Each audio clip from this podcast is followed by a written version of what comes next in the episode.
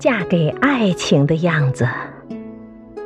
作者：张路桥，诵读：凤凰之音。我的家在甘肃东部，舅舅家也是。都说甘肃男人大多有大男子主义，的确，八十年代的甘肃农村，谁家男人要是进家洗衣服、入厨房做饭、听老婆话，是会被别人笑话的。我记忆中的故乡生活是：堂屋一群爷们儿，烟雾缭绕，嘴中叼着红星点点。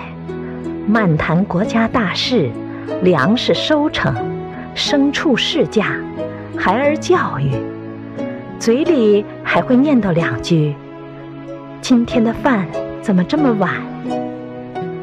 同样，烟雾缭绕的厨房，妯娌姑嫂切菜擀面，添火烧水，氤氲的水蒸气与妇女们的汗水沁在一起。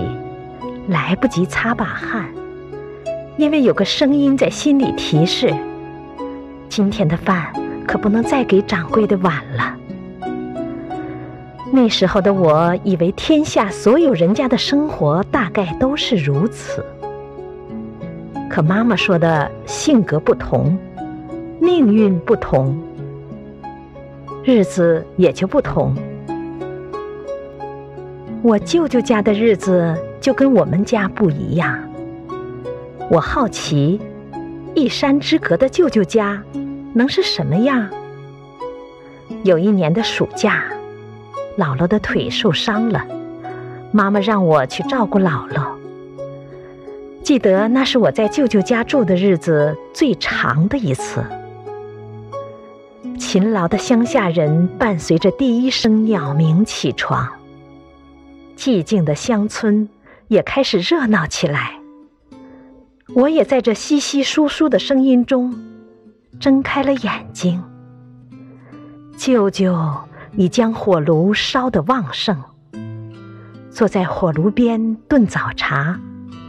舅妈在旁边准备面点、小菜。红红的火苗照映着屋子，透出霞光的温暖。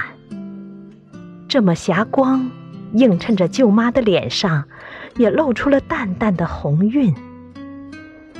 茶壶里的茶水咕咚咕咚冒起小泡，茶叶和着红枣枸杞上下翻滚。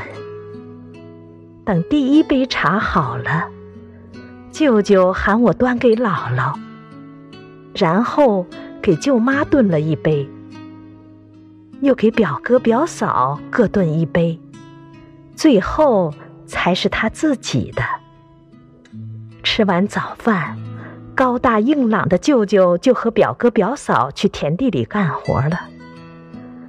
舅妈身高一米五左右，体型有些发胖，总是多病，很少去地里干活，家务活自然就是她的了。